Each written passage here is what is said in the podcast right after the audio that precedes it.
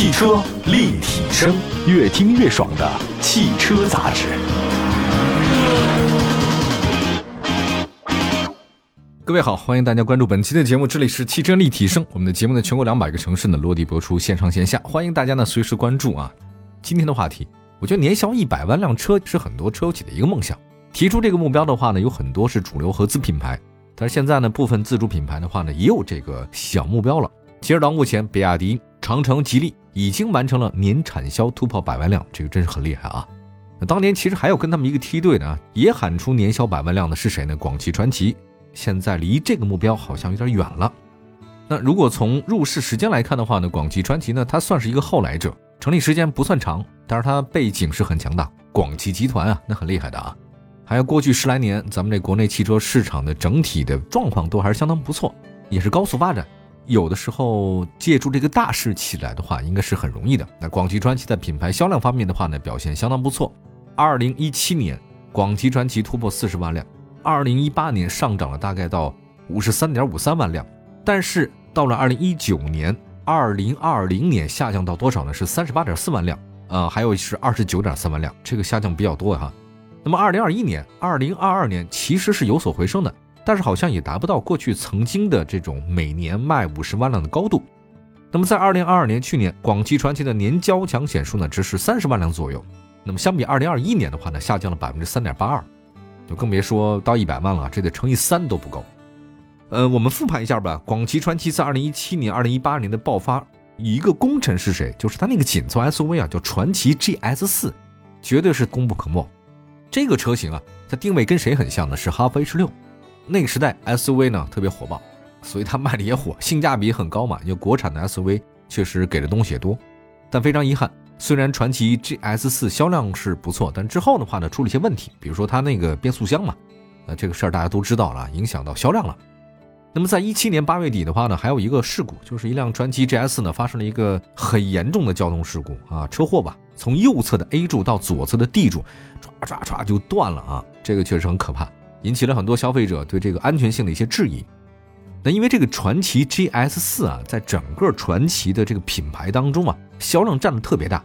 所以出现了这个事儿以后，它品牌下滑是有很大影响的。那么在传祺 GS 四爆发了以后吧，我觉得广汽传祺它也不是不知道那个上阵亲兄弟啊，这一定要多一点车才好卖，所以它也推了很多的兄弟车型，比如说定位中型 SUV 市场的就是那 GS 八，这车其实也月销过万过啊，那很风光一时啊。但是后来的话，好像也是因为这个用户投诉问题啊，导致口碑下降，它质量不是很稳定啊，所以出现了一些下滑。在二零二一年十二月，全新一代的 GS 八上市啊，在二零二二年，它的总交强险数达到四点八万辆，这个算是一个很不错的成绩。但是跟之前差不多哈，就是销量一旦上去了，好像质量问题也多一点啊。比如说哈，我们看到一些网站上提到了，像什么转向系统有故障，对吧？发动机核心部件有故障啊。就算是刚刚上市的全新一代 GS 八，也有车主啊投诉嘛，说这个我车没法正常启动了，而且。维修之后呢，没有解决问题，各种问题比较多啊，当然也有些不知道是不是问题啊，所以传祺 GS 八今年前两个月销量是大幅下滑，两个月一共只卖了四千六百多辆车，同比下跌百分之三十一。如果一个月只出一千多辆车的话，或者两千多辆车，确实卖的应该不好。那从这几款新车上市之后的表现来看呢，发现一个事儿，就是一开始真的不错，表现好像可圈可点，但是后劲儿似乎有些不足。广汽传祺的车大概都有这种趋势啊，一开始卖的好，后面卖的越来越不好。呃，另外还有一个广汽传祺队的车型嘛，就是紧凑的轿车叫影豹，就影子的影，猎豹的豹。这个车在今年好像也出现了明显下滑，它今年影豹前两个月只卖了四千多辆车啊，同比下跌将近六成。不过它下跌也不是今天的事儿，我看了去年哈，基本上有了一个颓势了啊，大部分每个月只卖三千多辆车。这个影豹一开始的时候也是很轰动啊，因为它确实很前卫，那造型很漂亮，我那个感觉就像是那个机甲战士一样哈。另外再说一个传奇的车型吧啊，那就是中高端 MPV 市场，它有传奇 M 八，那这个车呢大家应该很熟嘛，表现很稳定，可是现在呢面临冲击也不小。另外咱们换句话来说，整个 MPV 啊它市场就不是很大，所以如果你 M 八卖的再好，您就是卖到第一名，对整个传奇的影响应该也不是很大。那么在现阶段的 SUV 依然是整个自主品牌的主流，也算是提升销量的最佳选择。那特别是十万左右的市场，广汽传祺呢，这个时候必须得有新动作，所以它在三月八号推了一个全新一代的小型 SUV GS 三影速，也是影子的影啊，速度的速，一共呢是四款车型，价格不贵，八万多到十一万之间。哎呀，但是在这个过去一年里面，整个广汽传祺在小型 SUV 市场的表现就很一般。我记得上一代那个 GS 三哈，一共去年只卖了两万多辆，下跌也是很严重的。哎呀，其实我对传祺印象非常非常之好。一会儿呢，再说说刚刚上市的这个新的 GS 三影速的一些基本情况啊，了解了解这款新车。马上回来。汽车立体声，欢迎回到节目当中，这里是汽车立体声。今天我们在节目当中啊，跟大家说说广汽传祺多款主力车型明显是有感到压力了啊。那么现在新推出的广汽传祺的 GS 三。影速能不能带领广汽传祺实现反弹呢？我们来说说这个车型吧。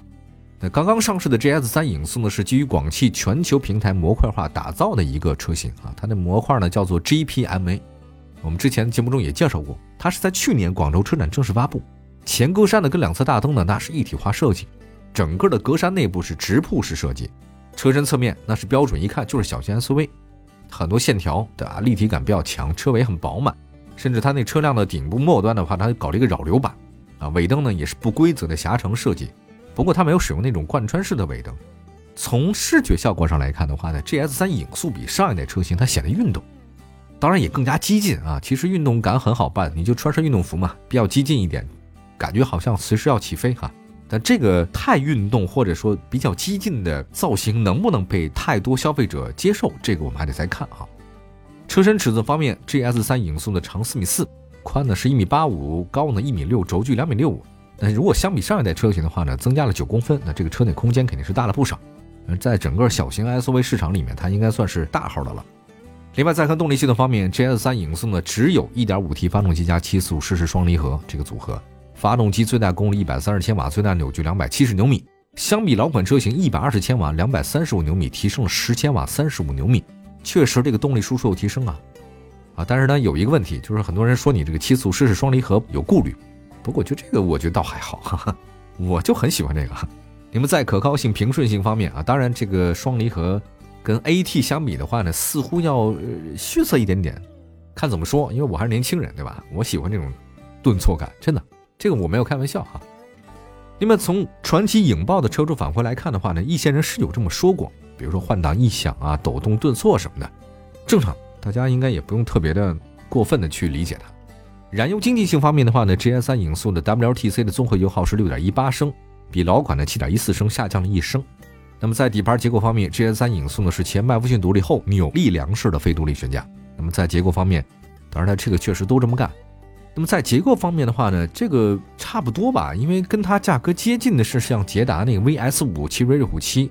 后面是多连杆式的独立悬架，它所以是现在 GS 三影速呢是扭力梁的这种非独立悬架，差不多吧。当然这个嗨，其实我说这事儿呢，大家也未必完全能够 get 到点。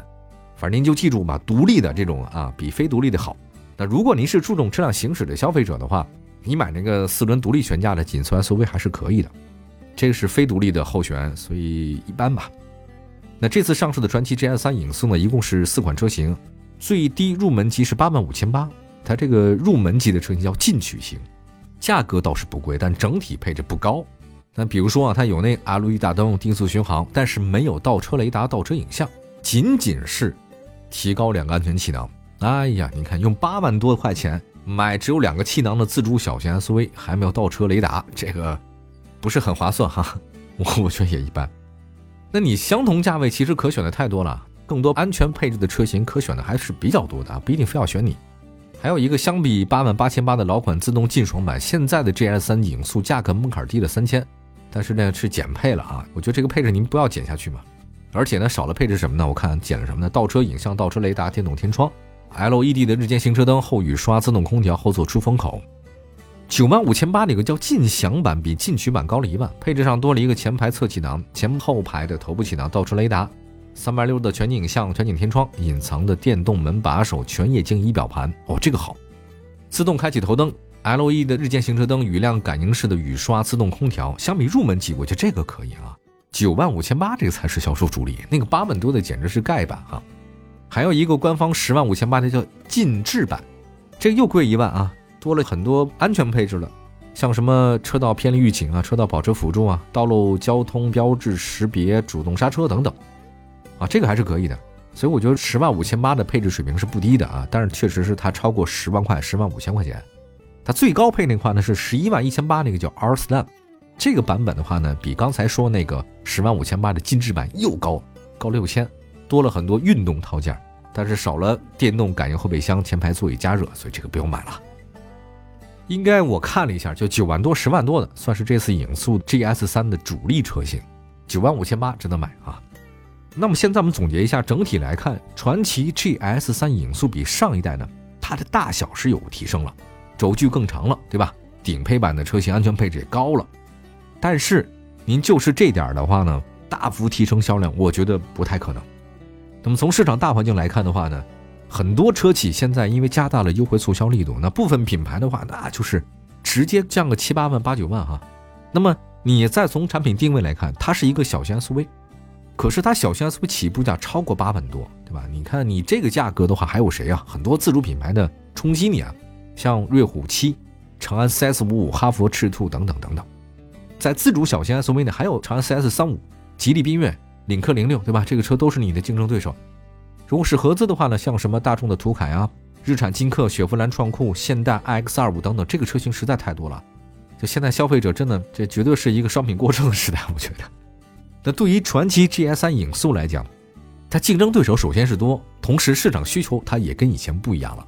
目前咱们国人对小型车的需求量不大，紧凑 SUV 是主流选择。比如说像比亚迪宋哈弗 H 六，大家可能会选你啊。长安的那个 CS 七五，它肯定也不错。那就算是你不看竞争对手，你内卷一下，卷谁呢？你 GS 四，我我还有 GS 四可以选，我干嘛选 GS 三呢？你配置相同情况之下，GS 四呢不比你这个 GS 三贵太多。年销一百万辆车，到目前为止应该只是传祺的一个梦想。它曾经也没有特别接近过，也就五十万辆左右。从目前情况来看的话呢，以现有的传祺的产品力实现这个目标，我觉得是不太可能的。但是广汽集团下面除了你传祺，还有谁呢？像爱安，你为了避免同级别车型自相残杀，所以它可能不太会有纯电车型可以选择。这个对他来讲是一个是个压力啊。当然，你传祺还可以选择混动或者插混，也是个好的选择。但是你看比亚迪。比亚迪已经将插电混动紧凑车的价格门槛拉到十万以内了，别的品牌想进入到这个市场很大的压力。那广汽传祺到现在为止，纯电它可能没法选，呃，混动的话呢，还有比亚迪在这盯着。那你拿什么产品作为自己的突破口呢？我觉得广汽传祺需要认真思考一下。那最新数据显示，广汽传祺今年前两个月总交强险数呢，仅仅是四万多辆，那同比下跌了将近百分之二十。好吧，感谢大家收听今天的汽车立体声，祝福大家呢用车生活愉快。明天同一时间在节目中咱们不见不散，明天接着聊。